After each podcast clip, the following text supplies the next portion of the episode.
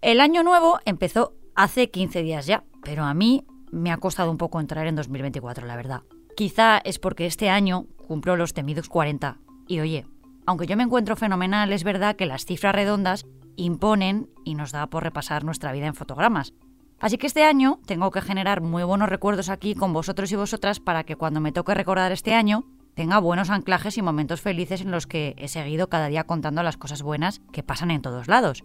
Y vamos a empezar el año como lo terminamos, con las mejoras en salud como mejor noticia, porque cuando vas cumpliendo años, eso es al final lo que empiezas a pedir, salud. Bueno, y si me suben el sueldo, yo no le voy a hacer ascos, ¿eh? por si me escuchan mis jefes. Ahora empezamos. Soy Marta Hortelano y cada día, de lunes a viernes, quiero darte buenas noticias. Así que si necesitas un día sin sobresaltos, este es tu lugar seguro. Los buenos días, un podcast diario para ponerte de buen humor. El Parkinson es una enfermedad muy poco conocida. Casi lo único que sabemos de ella, los que no la sufrimos o no tenemos a alguien cerca que la padezca, es que ocasiona temblores en las manos. Pero no somos conscientes de las dificultades que las personas a las que se les diagnostica tienen que hacer frente para poder continuar con su vida normal. Eso sí pueden seguir haciéndolo. Pero empezamos el año en este podcast con una muy buena noticia, y es que un guante con inteligencia artificial y aprendizaje automático podría revolucionar la forma de diagnosticar y tratar el Parkinson. Y se ha diseñado aquí, en la comunidad valenciana. Lo ha hecho el doctor José Javier Hernández Martínez, jefe del Servicio de Neurología del Hospital Clínica Benidorm, y su equipo de Ditten Globes, que han creado un dispositivo que puede identificar el Parkinson con un 98% de fiabilidad. Uno de los problemas de la enfermedad, precisamente, es que hay otras dolencias que también cursan temblores y se pueden confundir. Es el caso del temblor esencial, una hernia o el hipertiroidismo. El doctor Hernández, líder médico del proyecto, explica que el objetivo de la empresa es crear un algoritmo matemático que sume todo lo posible para poder conocer mejor a los temblores. El dispositivo cuenta con 12 receptores que acumulan esta información entre sí y la comparan con los datos que tienen almacenados de otros pacientes con patologías similares, Así pueden saber si sufren la enfermedad con tan solo cuatro minutos con este guante. El Parkinson y otras dolencias neurológicas tienen temblores distintos, pero son tan variables que incluso los médicos más expertos pueden equivocarse al diagnosticarlos visualmente. Por eso, este invento se presenta como una herramienta muy eficaz para el cribado y, por tanto, para un tratamiento precoz. La mitad de los temblores no tienen que ver con la neurología y encima el 30% de los pacientes con Parkinson no los tienen, Además, el 25% de los neurólogos fallan en el diagnóstico la primera vez y hasta los especialistas pueden tener un error del 8%. Todo esto ha hecho que hayan querido ir perfeccionando este guante durante los últimos años hasta alcanzar una fiabilidad del 98%. Y encima, como te imaginas, la técnica es cero invasiva. Un pequeño artilugio que ya está al servicio de la medicina de manera rápida, indolora y muy precisa. Así que bienvenido sea. Y con este primer episodio del año tenemos también por aquí a Luis Urios. Hola Luis. Hola Marta. Mm, hoy estoy un poco triste, Marta, porque es que a mí me encantan las navidades y bueno, ya se han acabado. ¿A ti te gustan? A mí sobre todo cuando se acaban.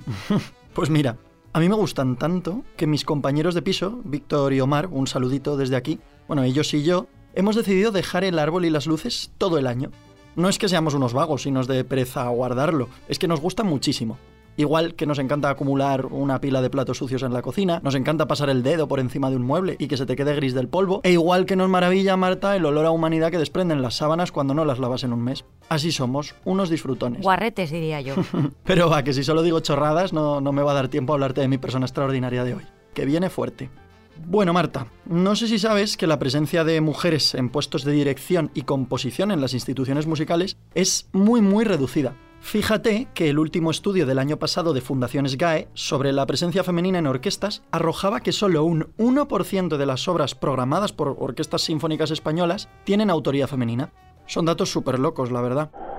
Ante esta realidad surge nuestra persona extraordinaria de hoy.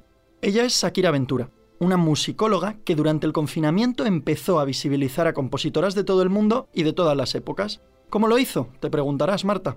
Pues a través de su mapa, una web en la que te aparecen geográficamente colocadas por países decenas y decenas de mujeres compositoras. Al pinchar sobre ellas puedes conocer su rostro, leer su biografía y en caso de haberlas, escuchar algunas de sus obras o entrar en sus páginas web. Muchas compositoras han sido olvidadas a lo largo de la historia. Shakira Ventura busca devolverles la vida con este proyecto. El mapa es de libre acceso. Para verlo solo tienes que entrar en la web, que es svmusicology.com. Le he preguntado por qué ha dedicado tanto esfuerzo a esto, y mira lo que me ha dicho. Me dedico a la divulgación de las compositoras de la historia de la música porque considero que desde el ámbito de la investigación tenemos una deuda pendiente con todas ellas. ¿Qué puede haber más bonito que descubrir a las demás aquellas figuras que durante tanto tiempo han sido invisibilizadas? Y nada, mm, le mandamos un saludo aquí a Shakira y le deseamos mucha suerte en sus próximos proyectos. Hasta luego, Marta. Adiós. El Museo Británico, o British Museum si eres bilingüe, es un museo de la ciudad de Londres y uno de los más importantes y visitados del mundo. Sus colecciones abarcan campos tan diversos del saber humano como la historia, la arqueología, la etnografía y el arte. En su interior custodian más de 8 millones de objetos de todos los continentes, muchos de los cuales se encuentran almacenados para su estudio y restauración, o guardados por falta de espacio para exhibirlos. La sección del Antiguo Egipto es la más importante del mundo después de la que tiene el Museo Egipcio del Cairo, que manda narices, ¿eh? porque básicamente los ingleses los poliaron. Tiene ahí metido medio Egipto y media Grecia, y cuando los países reclaman sus piezas, pues ellos se hacen los suecos. Bueno, pues abrió oficialmente al público el 15 de enero de 1759, tal día como hoy hace la friolera de 265 años, en la mansión Montagu. Pero cuando esta se quedó pequeña, empezó a construirse en 1852 en el mismo lugar en un nuevo edificio de estilo neoclásico, diseñado por Robert Sminke, que es la que hoy conocemos, ubicada en pleno centro de Londres. Ay, ojalá empezar este año con un viajecito a Londres, ahora que lo pienso. Mira, voy a buscar a ver si hay vuelos baratos y me voy. Os dejo. Mañana más. Muchas gracias por escucharnos y gracias a ti, Marta. Ay, me emociono. Recuerda que si te ocurre algo bueno y quieres contárnoslo, puedes escribir a losbuenosdías@lasprovincias.es. Este podcast ha sido escrito por Marta Hortelano, la edición es de Amalia Yusta y Paco Sánchez, el diseño sonoro es de Rodrigo Ortiz de Zarate y la producción de Miquel Abastida y Tamara Villena.